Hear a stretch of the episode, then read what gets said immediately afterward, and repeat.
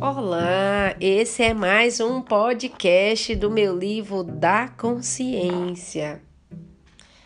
Hoje nós iremos falar sobre uma teoria de um sociólogo, Emílio Durkheim, que ele fala sobre a teoria do fato social e uma análise sociológica do tributo. Segundo o pensamento francês desse sociólogo Emílio Durkheim, existia entrave na sociedade moderna e ele estaria conectado ao problema de, de ordem social. Nesse sentido, o comportamento dos indivíduos era construído através, por meio que ele chamou de fatos sociais. Ele, Durkheim, acreditava ser uma consciência coletiva e os tipos de solidariedade social que influenciava o comportamento humano. E o papel do tributo na evolução da vida em sociedade é inquestionável. O tributo, ele é presente na humanidade desde a era dos impérios, construindo-se nesse período em uma forma de extorsão, é claro, pelas diferenças nítidas entre classes sociais, sendo que somente alguns eram submetidos ao sacrifício fiscal. Nessa situação insustentável, determinados indivíduos chegavam até a abandonar a vida em sociedade para escapar da obrigação de pagar o tributo. A passagem do estado de natureza para o contratualismo social trouxe consigo a legislação do sacrifício fiscal. Em vista da eficiência coletiva, é que o tributo começa a ser esboçado como motor da coerência do pensamento de Durkheim. Que ele pensa nessa nova linha de compromisso, contrato social como uma forma de controle, a divisão social do trabalho, as regras do método sociológico, quando um fato social como esse desempenha uma função importante para a adaptação da nossa evolução como sociedade. Com isso, a normalidade de um fato social, de dado comportamento, modo de pensar, está relacionado, segundo Emílio Durkheim, a uma convivência harmônica da sociedade consigo mesma.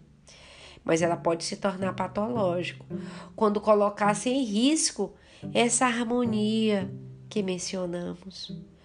Então, o sacrifício fiscal, enquanto fato social, econômico e político, ele acompanhou a evolução do Estado até a sua configuração atual. Só existe fato social onde existe uma organização definida. Assim, a conexão dos tributos e o estudo dos fenômenos sociais relacionados decorrente de um processo central de funcionamento da sociedade que culminaram no consentimento do, do cidadão contribuinte, reafirmando a noção do fato social de Emílio Durkheim.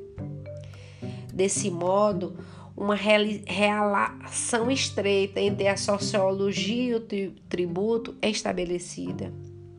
A tributação não esteve presente na evolução do Estado, mas lhe impôs também uma forma determinada, surgindo no Estado moderno que evidenciou a sociologia financeira para consolidar de vez a, no, a noção de Estado fiscal.